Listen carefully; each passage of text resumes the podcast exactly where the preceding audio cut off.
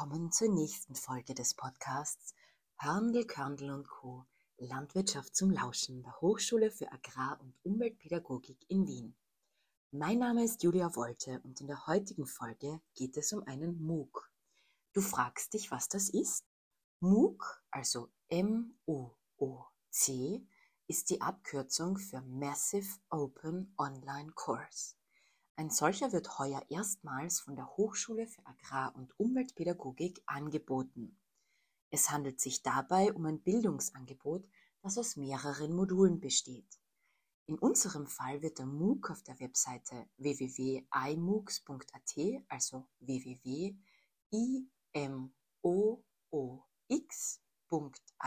veröffentlicht und kann im Selbststudium zeitlich unabhängig absolviert werden.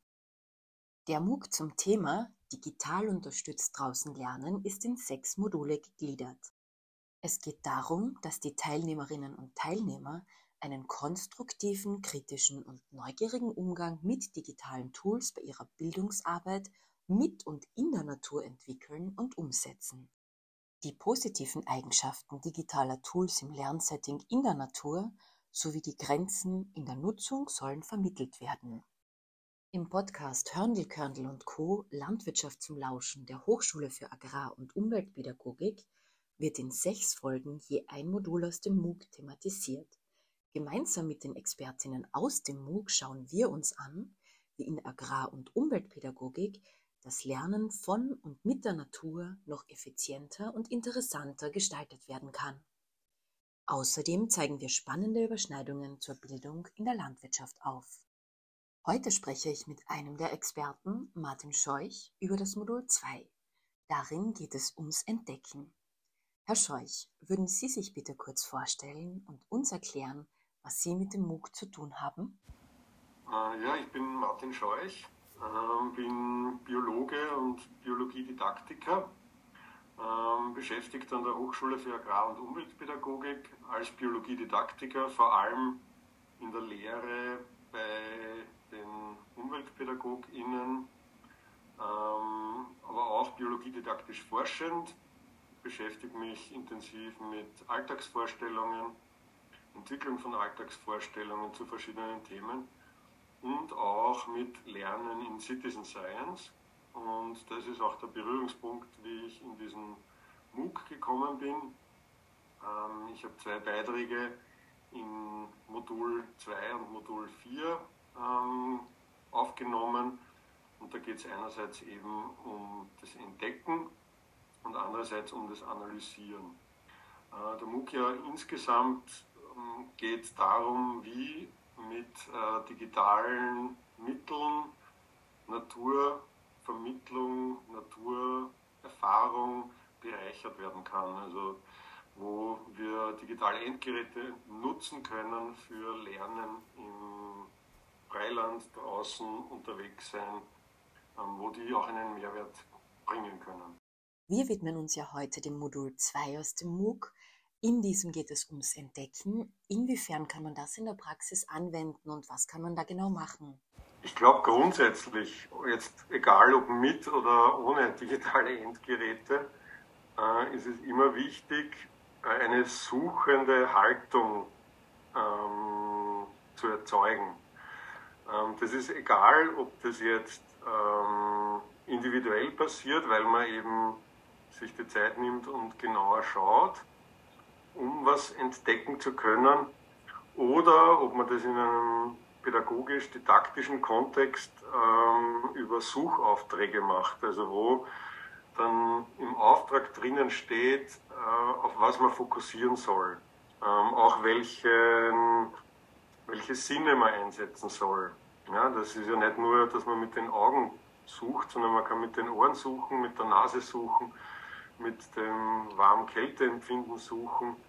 Also diese Haltung, äh, um sich auf einen äh, Platz einzulassen, ähm, einen Platz zu erkunden, das ist, glaube ich, so eine ganz wichtige Grundlage, ähm, um draußen lernen zu können, um draußen dann auch was entdecken zu können. Und das gilt sowohl mit als auch ohne digitale Endgeräte. digitale Endgeräte wie Handys, Tablets und so weiter ermöglichen dann halt zusätzliche Aspekte, die man dann mit hier reinholen kann. Schlagwort Citizen Science. Was ist das und können Sie uns das bitte näher erläutern? Hm, auf Deutsch wird es oft übersetzt als äh, Bürgerwissenschaften ähm, oder Forschen mit Laien.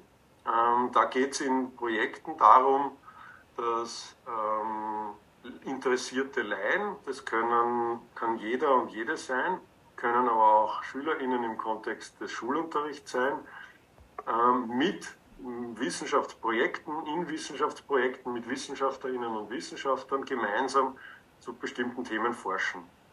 Ähm, da gibt es in Österreich große ähm, Förderungsschiene, Sparkling Science heißt das, ähm, wo eben ähm, Projekte aus Universitäten, Museen gemeinsam mit hm, Schülerinnen und Schülern aller Altersstufen ähm, Forschungsfragen nachgehen.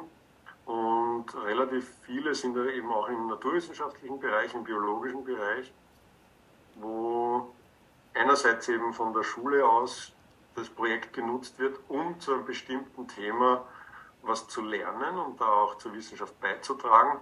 Und umgekehrt natürlich die Wissenschaft da auch ähm, den Benefit hat, dass zum Beispiel Daten an vielen verschiedenen Plätzen gesammelt werden, wo die WissenschaftlerInnen selber mit ihrer Arbeitszeit gar nicht hinkämen, ja, weil das dann halt parallel in verschiedenen Gärten zum Beispiel Daten erhoben werden von den Kindern und Jugendlichen.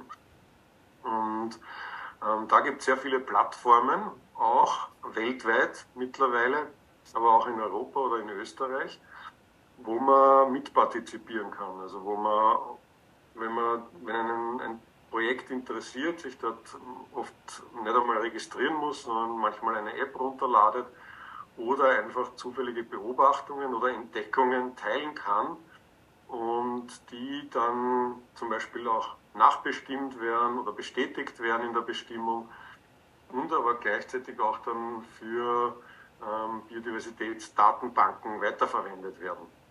Also das ist so eine Öffnung der Wissenschaft in Richtung Öffentlichkeit, in Richtung Laien, ähm, dass die da mit partizipieren können, mit beitragen können, aber auch gleichzeitig was davon lernen können. Sie haben ja jetzt angesprochen, dass es verschiedene Plattformen und Apps gibt. Eine von ihnen ist iNaturalist. Was bietet diese Plattform? Ähm, iNaturalist ist die größte Plattform, würde ich sagen, in äh, biodiversitätsbezogenen Citizen Science Projekten die ist selber kein eigenes Projekt, sondern wirklich nur eine Plattform, wird ähm, betrieben von der Californian Academy of Sciences, also der kalifornischen Wissenschaftsakademie, ähm, gemeinsam mit dem Verlag National Geographic. Und die arbeitet weltweit. Ähm, also man kann weltweit da Beobachtungen von Lebewesen ähm, teilen, hochladen. Und ähm, die hat auch keine Beschränkung auf irgendwelche ähm, Artengruppen oder Stämme oder Lebewesen. Sehr oft sind Citizen Science Projekte auf eine Artengruppe fokussiert. Also es gibt zum Beispiel in Österreich ähm, Pilzfinder heißt es, da geht es eben ausschließlich um Pilze innerhalb von Österreich. Ja.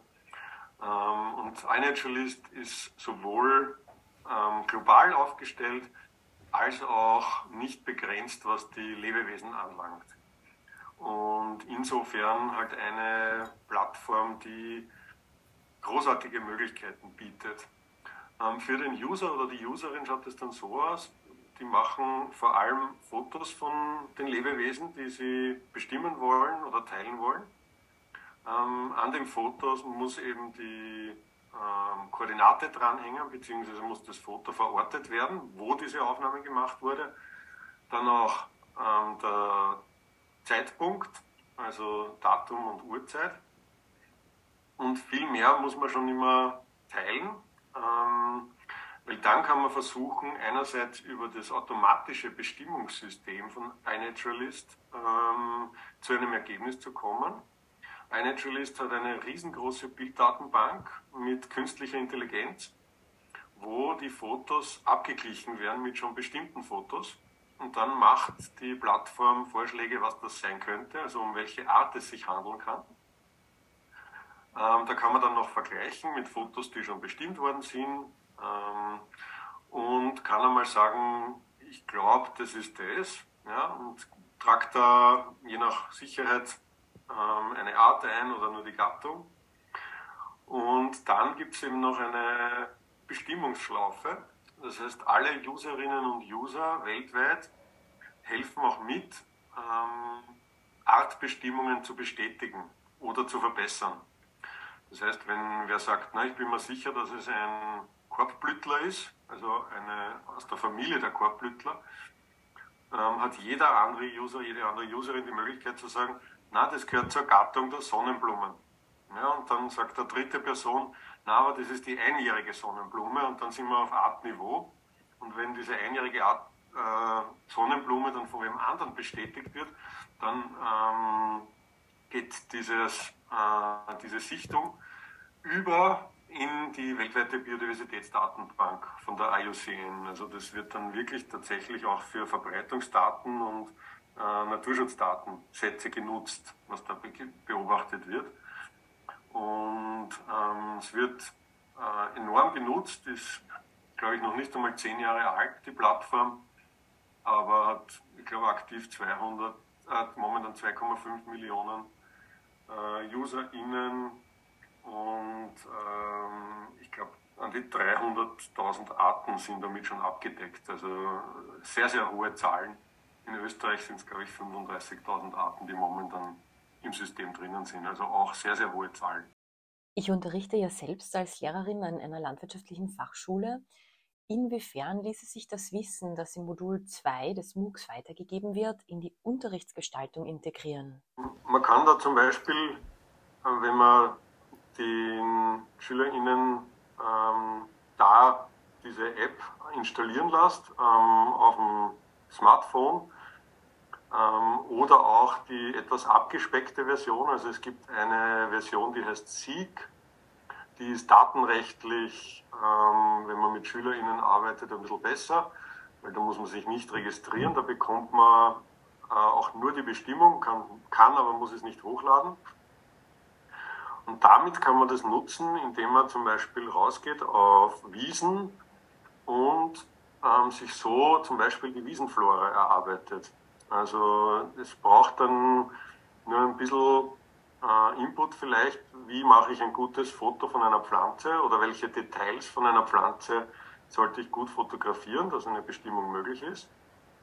Ähm, das funktioniert zum Beispiel, indem man Kartons mit hinausnimmt und hinter die Pflanze, die man bestimmen möchte, den Karton hinstellt, damit man einen Kontrast hat und damit die Pflanze in der Wiese nicht komplett verschwindet zwischen den anderen Pflanzen. Und ähm, dann kann man schon ähm, zu den ersten Bestimmungsergebnissen kommen und so zum Beispiel eine Schulweide oder eine Schulwiese biodiversitätsmäßig einmal erfassen und schauen, welche Kräutervielfalt, welche Gräservielfalt haben wir da ähm, beziehungsweise auch, wenn man dann die Insekten mitmacht, ähm, Insekten fotografiert und da schaut, welche Blütenbesucher zum Beispiel haben wir auf einer Heuwiese. Ja. Ähm, also das wäre so, wenn man es einbindet fürs eigene Lernen, ja, kann diese Plattform und die, die Apps ähm, das übliche und äh, althergebrachte bestimmen, sage ich jetzt mal, ähm, zu einem Teil ersetzen, ähm, weil ich dann auch eben mir zum Teil Zeit sparen kann, äh, die ich nicht ähm, im Buch verbringe, wo ich schneller mal zu einem, zu einem Namen komme. Allerdings ist es auf der anderen Seite wieder wichtig, dann zu schauen auch, kann das stimmen? Ja, vielleicht sogar das Buch trotzdem mitzuhaben, um dann einen Recheck zu machen, was schlägt mir iNaturalist vor, aha, ja, das passt mit dem, was im Buch steht, überein und dann sagen wir, ja, das, das wird es dann sein. Und dann sieht man eh, ob andere das auch noch bestätigen.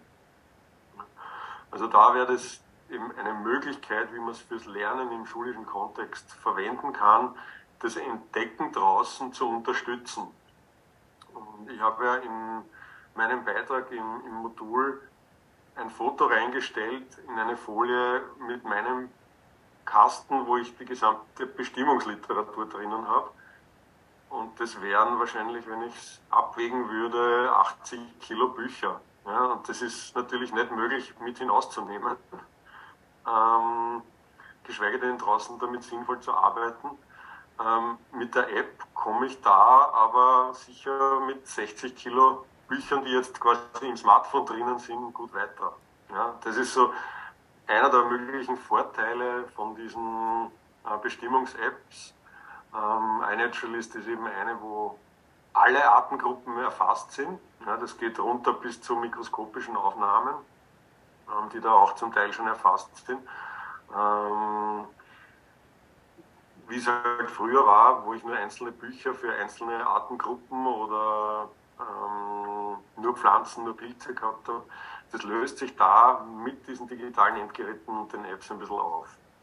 Es gibt natürlich auch andere Apps, ja, ähm, die sich ihrerseits wieder nur auf Pilze zum Beispiel ähm, fokussieren oder nur auf Pflanzen, auch mit Bilderkennungssoftware, die auch sehr gut sein können.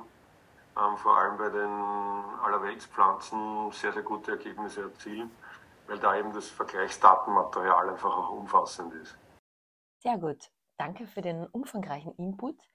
Ich hoffe, die heutige Folge hat dein Wissen rund um den MOOC erweitert und dein Interesse an dem MOOC der Hochschule für Agrar- und Umweltpädagogik geweckt. Ich wünsche dir noch einen schönen Tag und freue mich auf ein Wiederhören.